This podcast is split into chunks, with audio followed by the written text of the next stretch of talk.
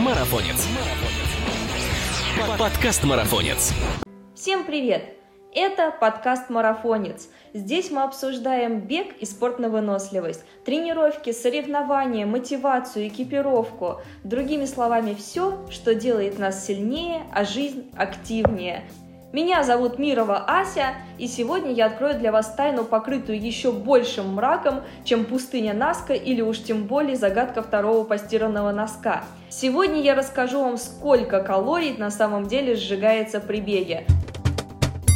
Настала пора перестать гадать на кофейной гуще и делать примерные вычисления в уме. Этот подкаст даст не только точные ответы на ваши вопросы, но еще и научит, как правильно использовать такой замечательный инструмент, как бег, для эффективного похудения. Ведь многие люди решают заняться им именно с целью избавиться от лишних килограммов. Поэтому начинающих бегунов часто мучает вопрос, сколько же калорий тратится и сгорает при беге. И если бы все было предельно просто, то, наверное, этот подкаст закончился бы едва начавшись. А у нас тут предстоит целое исследование. Ну, на несколько километров пробежки уж точно хватит.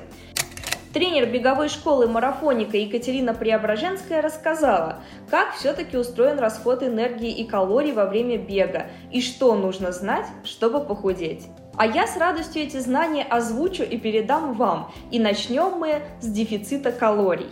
Для начала давайте разберемся, от чего зависит набор и потеря веса. Если мы потребляем больше калорий, чем тратим, то избыток откладывается в организме в виде жиров – если же наоборот, тратим больше, чем потребляем, то лишние килограммы начинают попросту таять. Так что первый ключ к разгадке Индиана Джонса говорит, похудение зависит не от занятий спортом как таковых, а от этого отрицательного баланса калорий. То есть, если много тренироваться и при этом наедать еще больше, то похудеть не получится. Но без паники. Мы можем использовать бег как раз для того, чтобы тратить больше калорий. Ну и тогда возникает справедливый вопрос, сколько же он сжигает? Я отвечу, за 30 минут бега можно потратить в среднем от 280 до 520 калорий, а зависит эта цифра преимущественно от веса и в меньшей степени от скорости. Соответственно, чем больше вес и темп, тем больше энергии будет тратиться. Кстати, в интернете можно найти простые веб-калькуляторы, которые считают количество калорий, потраченных за тренировку. Все, что вам нужно, вбить свои данные – вес, скорость и пройденное расстояние. И калькулятор сразу же выдаст вам правильный ответ в калориях. Давайте рассмотрим более подробные примеры, например, самых распространенных вариантов тренировок. Расход калорий при беге в 15 минут, 30 минут, 45 и час. Например, Человек весом 60 кг за 30 минут бега в темпе 6 минут на километр, самый средний темп новичков и любителей, сжигает порядка 310 калорий. Если пробежать 15 минут в том же темпе, получится 155 калорий, а за 45 минут 465 калорий. За час же человек сожжет 620 калорий. Еще полезным будет узнать, сколько калорий расходуется за 1 километр бега. За 1 километр бегун с весом 60 килограмм будет сжигать примерно 62 калории. Если человек весит 70 килограмм, то за километр он потратит около 72 калорий. 50-51 калорий. Ну, здесь на самом деле все легко, даже прослеживается некая закономерность. И раз с этой задачкой мы справились, то узнаем, откуда берутся эти калории. Дело в том, что во время физической нагрузки для производства энергии может использоваться разное топливо, как правило, жиры или углеводы. Жиры – это те самые подкожные запасы, а 1 грамм жира содержит 9 калорий. Углевод же хранится в виде гликогена в мышцах и печени, и 1 их грамм равен 4 калориям. Если особо не мудрить, то при беге в аэробном режиме, то есть при медленном беге, в энергообмене в основном участвуют жиры. Другими словами, чтобы во время бега горели преимущественно жировые запасы, то нужно бежать не быстро, а почти без отдышки, в комфортном для вас темпе, в котором можно спокойно разговаривать связанными предложениями. Называется это в беговой практике разговорный тест. Если вы его проходите, значит будьте уверены, вы бежите в аэробном режиме, а значит сжигаете преимущественно жиры. то есть целых 9 калорий за 1 грамм жира. Что же тогда происходит, когда мы увеличиваем интенсивность бега? А при росте пульса организм переходит на использование углеводов для производства энергии и в определенный момент начинает тратить только их. Казалось бы, для похудения это менее интересный вариант, бег на низкой интенсивности, но давайте разберемся в деталях, не будем спешить с выводами. Здесь у меня для вас есть хорошая новость. Калории сжигаются и после бега. Вы уже отбегали, а все еще худеете. Как это происходит?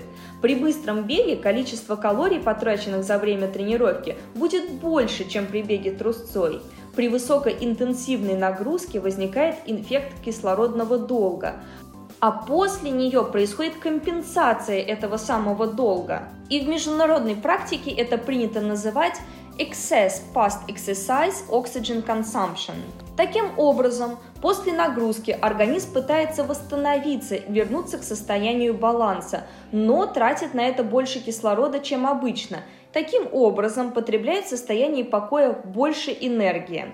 Во время этой самой компенсации может потратиться вплоть до 500 дополнительных калорий, а длится это повышенное потребление кислорода может вплоть до 48 часов.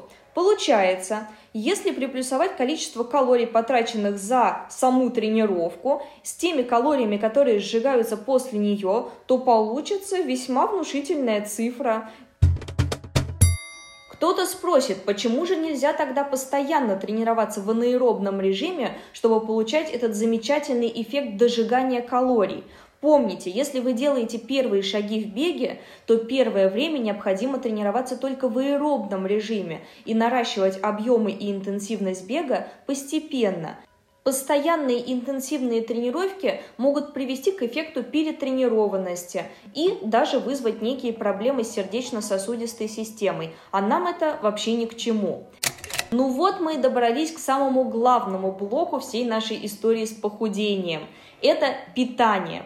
Если ваша цель скинуть лишние килограммы, не нужно оправдывать свою слабость к сладкому или перееданию тем, что вы тренируетесь. Ведь если компенсировать потраченные на пробежке калории, желаемого эффекта никогда не наступит. Бег – это, конечно, отличный способ тратить дополнительные калории, а также улучшать свою физическую форму. Но важно помнить, что вместе с занятиями нужно следить за качеством и, главное, количеством своего питания, делая выбор в пользу пользу более натуральных продуктов. Вот и вся тайна похудения. Все в ваших руках. И на самом деле здесь очень важна мотивация и развитие внутреннего стержня, который поможет вам хотеть похудеть больше, хотеть быть здоровым и выглядеть хорошо больше, чем поесть до отвала. А я напоминаю, что текст для нашего замечательного подкаста был подготовлен тренером и постоянным автором наших статей в марафонце Екатериной Преображенской, а зачитала его я, Мирова Ася. Как вы уже догадались, это был подкаст «Марафонец», и не забудьте подписаться на нас на той платформе, где вы нас слушаете. Впереди еще много интересных тем и гостей. Пока!